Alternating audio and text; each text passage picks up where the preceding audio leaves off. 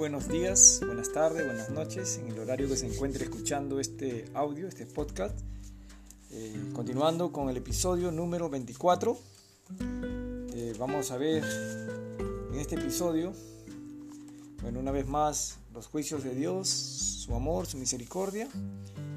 Y para recordar, en el episodio anterior tuvimos eh, el tabernáculo, la tienda que Dios hizo eh, para que habitara con su pueblo Israel. Dos lugares importantes, el lugar santo y el lugar santísimo. El lugar santísimo donde habitaba Dios y también fuera de, estos dos, eh, de estas dos habitaciones estaba el atrio donde se encontraba el altar de bronce, ¿no? donde hacían los sacrificios los israelitas y por sus pecados derramaban sangre de, de aves, de animales, para que Dios perdone sus pecados.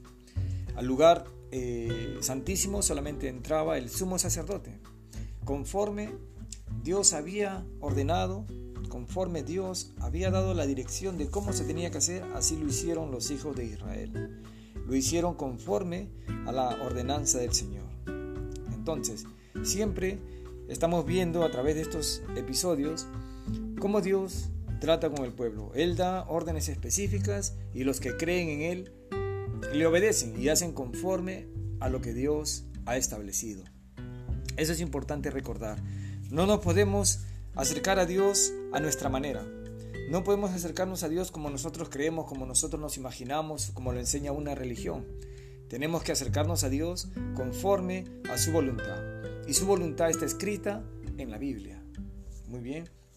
Ahora, haciendo este pequeño resumen, eh, Vamos a continuar ya ahora Israel en el desierto, Israel eh, viviendo allí con Dios, con la presencia de Dios, la nube de día y la columna de fuego de noche guiaban a Israel por donde tenían que ir. Y ahora estaban allí en el desierto, camino hacia la tierra prometida, donde Dios había prometido, donde Dios eh, iba a cumplir su promesa. Ya había cumplido de sacarlo de la esclavitud. Ahora los estaba llevando hacia la tierra que le había prometido a Abraham, a Isaac y a Jacob. Y leemos ahora capítulo 13 de Números. Ya estamos en Números. 13 del 1 al 3. Dice, y Jehová habló a Moisés diciendo, envía a tus hombres que reconozcan la tierra de Canaán, la cual yo doy a los hijos de Israel. De cada tribu de sus padres enviaréis un varón, cada uno príncipe entre ellos. Y Moisés los envió desde el desierto de Parán conforme a la palabra de Jehová, y todos aquellos varones eran príncipes de los hijos de Israel. Entonces Dios envió a Moisés diciendo, no envía hombres que reconozcan la tierra de Canaán, la cual yo doy a los hijos de Israel. Ellos tenían que ir, ¿no? uno de cada uno eran doce, y tenían que ir a ver la tierra, un representante por cada tribu la tierra de Canaán, la tierra que fluía leche y miel. Entonces, ellos fueron eh, encargados por el Señor. Y vamos a ver qué pasa en el transcurso de este reconocimiento. 13, vamos a, leer desde el 25. Para eso ellos ya habían eh, ido al lugar, ya habían visto, ¿no? Todo, la ciudad fortificada, habían visto eh, los frutos de la tierra, pero también habían visto gigantes y toda la ciudad amurallada. Eh, vieron que era difícil e imposible eh, tomarla, porque era, bueno, muy, muy este poderoso el lugar, ¿no? La gente que vivía allí. Vamos a ver. Leemos 25, 13, 25 de números. Y volvieron de reconocer la tierra al fin de 40 días y anduvieron y vinieron a Moisés y a Aarón y a toda la congregación de los hijos de Israel en el desierto de Parán, en Cádiz, y dieron la información a ellos y a toda la congregación, y le mostraron el fruto de la tierra. Y les contaron diciendo, nosotros llegamos a la tierra a la cual nos enviaste, a la que ciertamente fluye leche y miel, y este es el fruto de ella. Mas el pueblo que habita aquella tierra es fuerte y las ciudades muy grandes y fortificadas, y también vimos allí a los hijos de Anac. Amalek habita en el Negev y el Eteo, el Jebuseo y el Amorreo habitan en el monte, y el Cananeo habita junto al mar y a la ribera del Jordán. Entonces Caleb hizo callar al pueblo delante de Moisés y dijo, Subamos luego y tomemos posesión de ella, porque más podremos nosotros que ellos. Mas los varones que subieron con él dijeron, No podremos subir contra aquel pueblo, porque es más fuerte que nosotros. Y hablaron mal entre los hijos de Israel, de la tierra que habían reconocido, diciendo, La tierra por donde pasamos para reconocerla es tierra que traga a sus moradores, y todo el pueblo que vimos en medio de ella son hombres de grande estatura. También vimos allí gigantes, hijos de Anak, raza de los gigantes, y éramos nosotros a nuestro parecer como langostas, así le parecíamos a ellos. Entonces, imagínense, el pueblo había recibido eh, la bendición del Señor al sacarlos de la esclavitud. Habían visto muchas pruebas, señales, prodigios que el Señor hizo. Ahora, después de que lo habían tentado al Señor, después que el Señor les dio pan del cielo, les dio comida, les dio agua, ellos seguían así en su corazón incrédulo, rebelde. Y fueron estos doce. Y de los doce, diez eran totalmente incrédulos a Dios. Dos, dos no, no, como eran Josué y Caleb.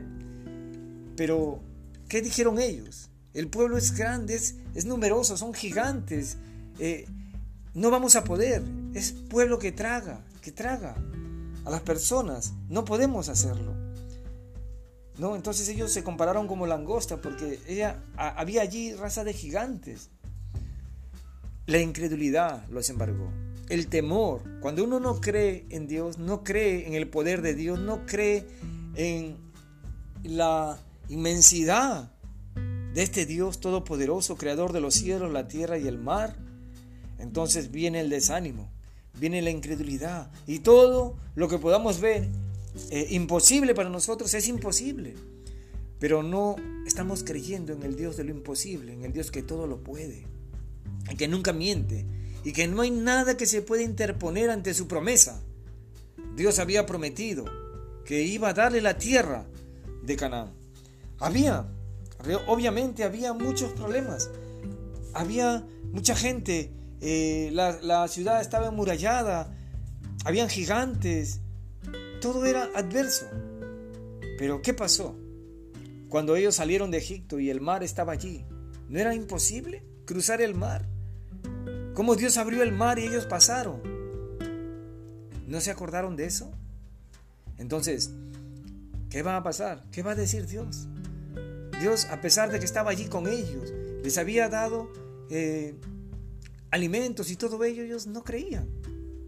Entonces vamos a leer ahora eh, números 14.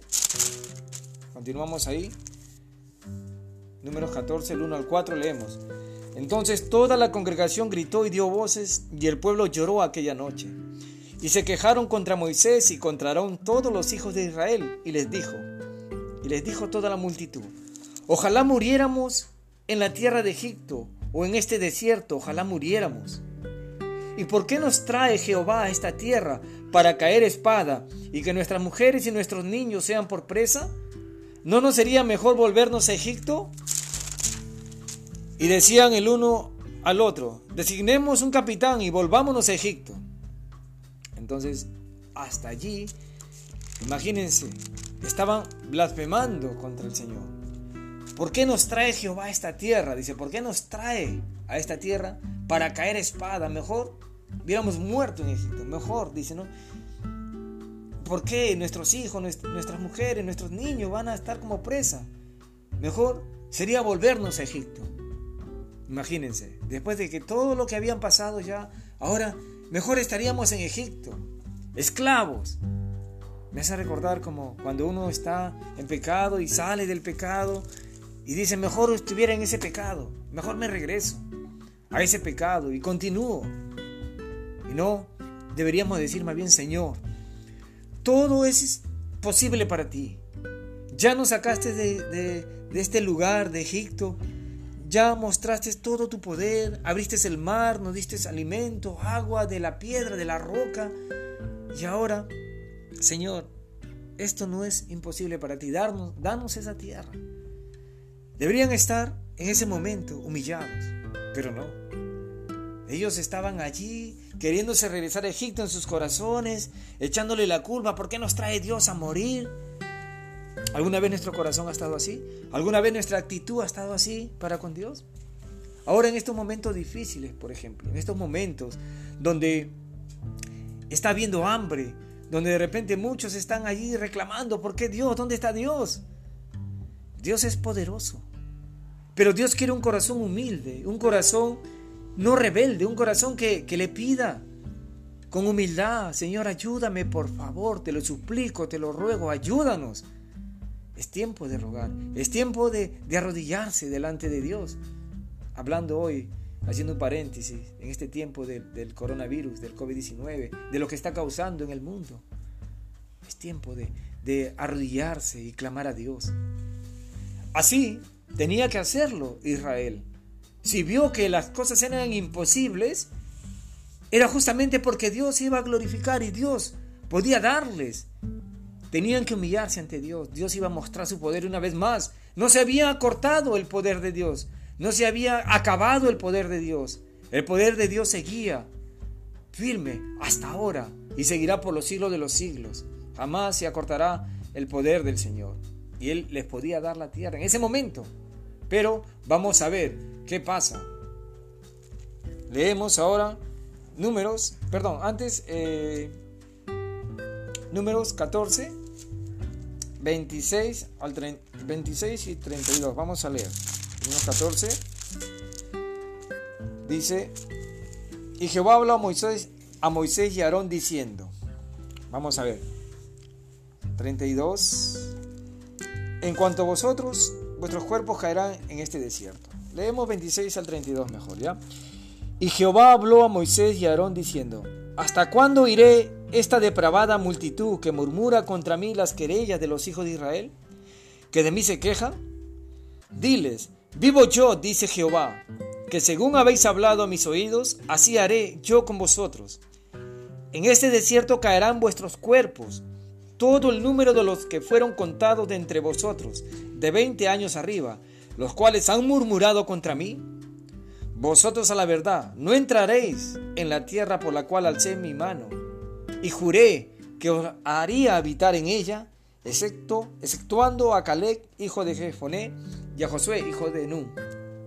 Pero a vuestros niños, de los cuales dijisteis que serían por presa, yo los introduciré, y ellos conocerán la tierra que vosotros despreciasteis.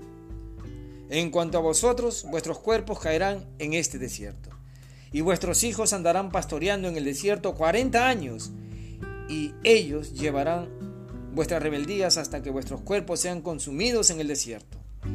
Eso fue el juicio de Dios. ¿Hasta cuándo voy a huir a esta generación depravada?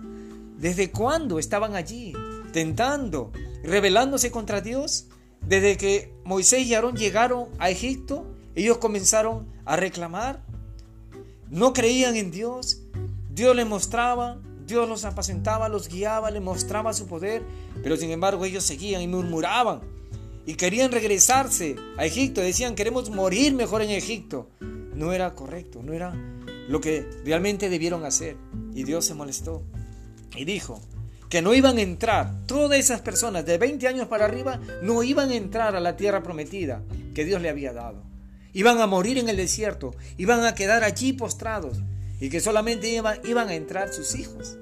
Solamente iban a entrar los hijos de estos israelitas rebeldes. Iban a estar 40 años en el desierto. 40 años, ¿te imaginas cuánto es? Para Dios un día es mil años. Para el ser humano es mucho. Y ahí iban a estar en el desierto. Iban a ser consumidos por el desierto, por el pecado que habían cometido.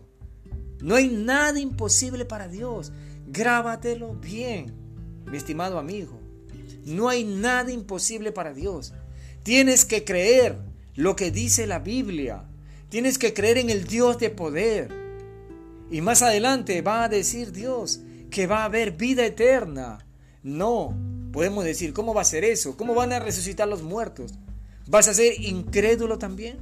Te vas a quedar en el infierno si no crees a Dios. Y esto es un ejemplo. Los israelitas no creyeron a Dios y se quedaron allí muertos en el desierto. Por su incredulidad, por su rebeldía, por su no humildad para pedirle a Dios. Inclusive para pedirle fe. Porque también hay que ser humildes para pedirle fe, para creerle. Hasta para eso. Nosotros tenemos que arrodillarnos y Dios mío, ayúdame mi incredulidad. Ayúdame a creerte. Vamos a leer números capítulo 20. Seguimos avanzando. Versículos 7 y 8. Dice, bueno, leemos números, leemos números 20, leemos. Y habló Jehová a Moisés diciendo, toma la vara y reúne la congregación, tú y Aarón, tu hermano, y hablad a la peña, a vista de ellos, y ella dará su agua. Le sacarás aguas de la peña y darás de beber a la congregación y a sus bestias. Pero antes de esto, antes que Dios le diga, habla a la peña, va a pasar algo, ¿no? 20, leemos del 1 en adelante. Llegaron los hijos de Israel, toda la congregación al desierto de Sin en el mes primero, y acampó el pueblo en Cádiz, y allí murió María, y allí fue sepultada. Y porque no había agua para la congregación, se juntaron contra Moisés y Aarón, y habló el pueblo contra Moisés diciendo, Ojalá hubiéramos muerto cuando perecieron nuestros hermanos delante de Jehová. ¿Por qué hiciste venir la congregación de Jehová a este desierto para que muramos Jehová? Perdón, para que muramos aquí nosotros y nuestras bestias? ¿Y por qué nos has hecho subir de Egipto para traernos a este mal lugar? No es lugar de cementera, de higueras, de viñas, ni de granadas, ni aún de agua para beber se fueron Moisés y Aarón delante de la congregación a la puerta del tabernáculo. Y es allí, ¿no? Ojalá hubiéramos muerto, dice. Mira, este corazón rebelde, ojalá hubiéramos muerto allí. ¿Por qué? Este corazón. Ellos estaban reclamando, estaban así, molestos. No hay nada acá, no hay. No hay agua, no hay, no hay granada, no hay nada. ¿Por qué? por su rebeldía, Dios ahora los estaba castigando. Y no lo iban a ver. No iban a ver la tierra prometida. No iban a entrar a la tierra prometida. Solamente sus hijos iban a entrar. Ya el juicio estaba hecho, estaba dado. Leemos ahora números 20. Leemos en adelante el 9. Entonces Moisés tomó la vara de delante de Jehová, como él le mandó. Y reunieron Moisés y Aarón a la congregación delante de la peña y le dijo, Oíd ahora rebeldes, ¿os hemos hacer salir agua de esta peña? Entonces alzó Moisés su mano y golpeó la peña con su vara dos veces, y salieron muchas aguas, y bebió la congregación y sus bestias.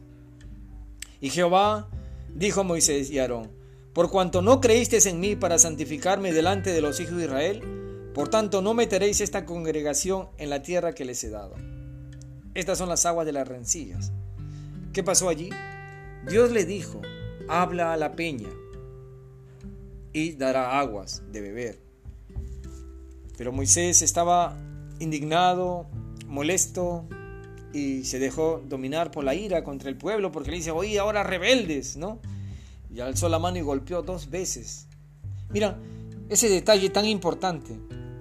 A Dios tenemos que obedecerle como Él dice. ¿Qué le dijo a Adán y a Eva? No comas de ese fruto. Y ellos no tenían que comer. Ni, ni siquiera un bocadito. Nada. Ahora Dios le está diciendo a Moisés, háblale a la peña. La primera vez le dijo, ¿no? Que tocara la peña con su vara. Esta vez le dijo, háblale. Y no tenía que golpearle dos veces. Cuán exacta es la enseñanza del Señor. Cuán exacta es la orden de Dios. Era exacta y es exacta siempre será así. Le dijo, háblale.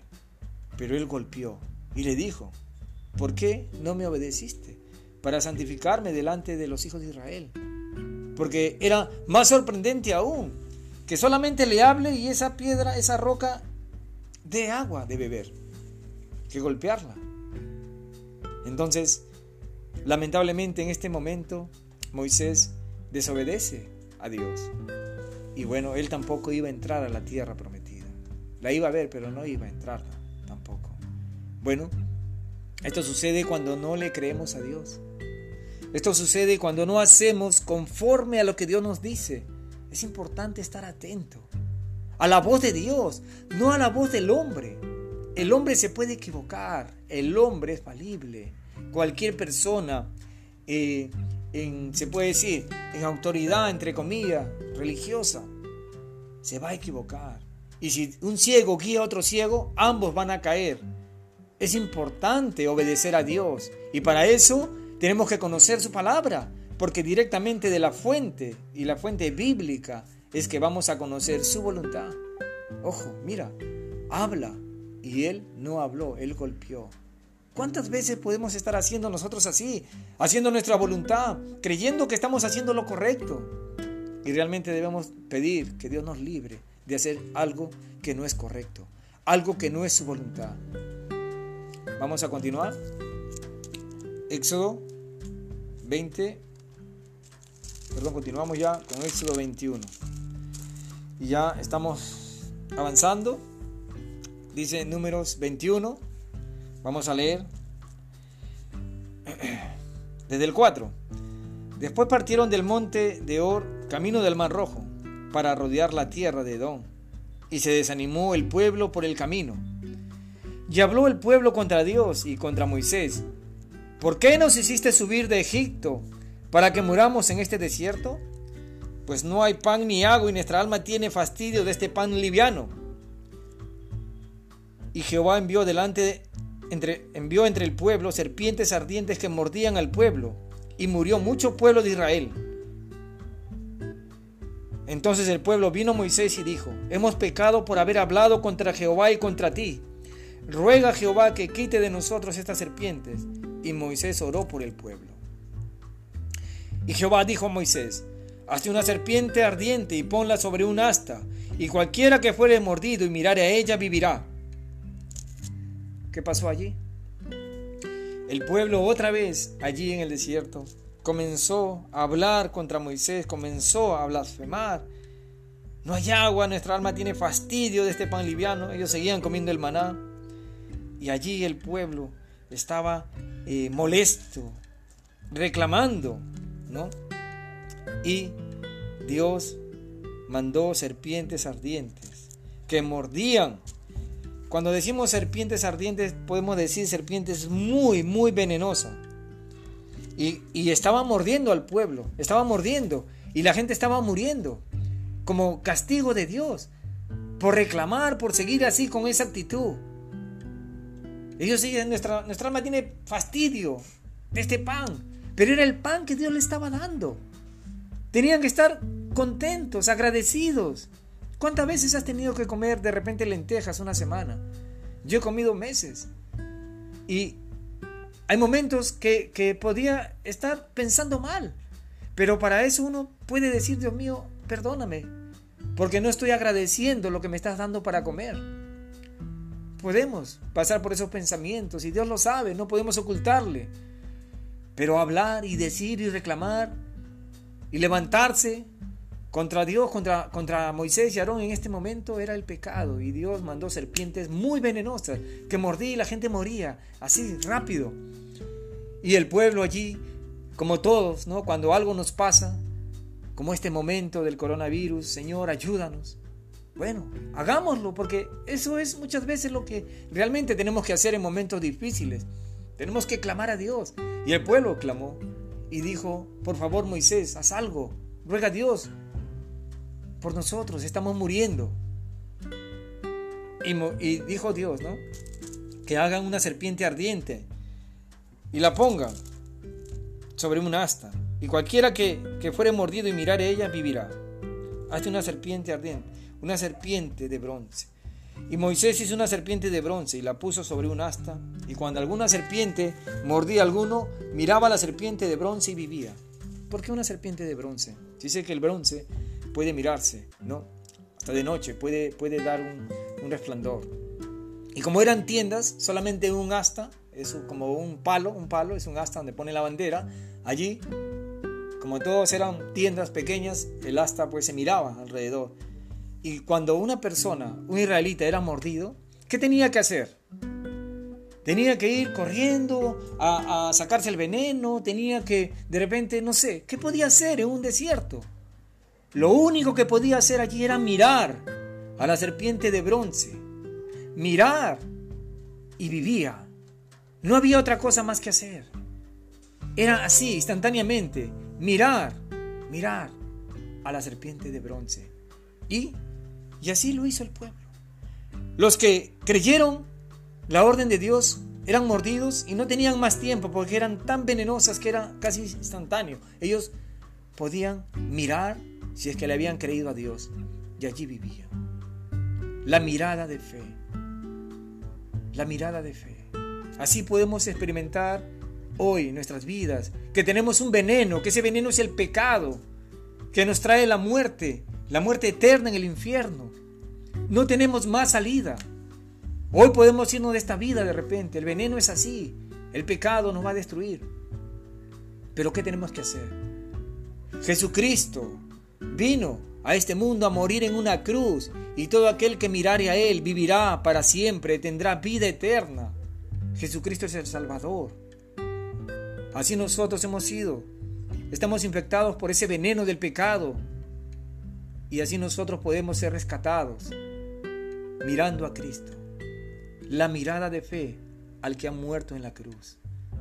Eso podemos ahorita, para terminar, cerrar este episodio 24, la serpiente de bronce, podemos recordar que así Dios nos va a decir también.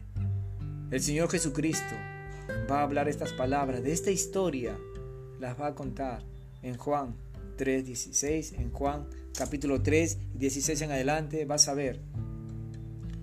Desde el capítulo este, 3, versículo 1, lee. Y ahí el Señor Jesucristo va a decir, y como Moisés levantó la serpiente en el desierto, así es necesario que el Hijo del Hombre sea levantado, para que todo aquel que en él cree no se pierda, mas tenga vida eterna. Todo aquel que cree en el Señor Jesucristo tendrá vida eterna. No hay otra salida. No seas incrédulo como los israelitas. Créele a Dios porque Él es todopoderoso y Él nunca miente. Y hay que hacerlo conforme a su voluntad. Él dice, cree. No hay otra cosa más que hacer. Creer en el Salvador, en aquel que murió en la cruz derramando su sangre como un cordero. Eso lo vamos a explicar más adelante, queridos amigos.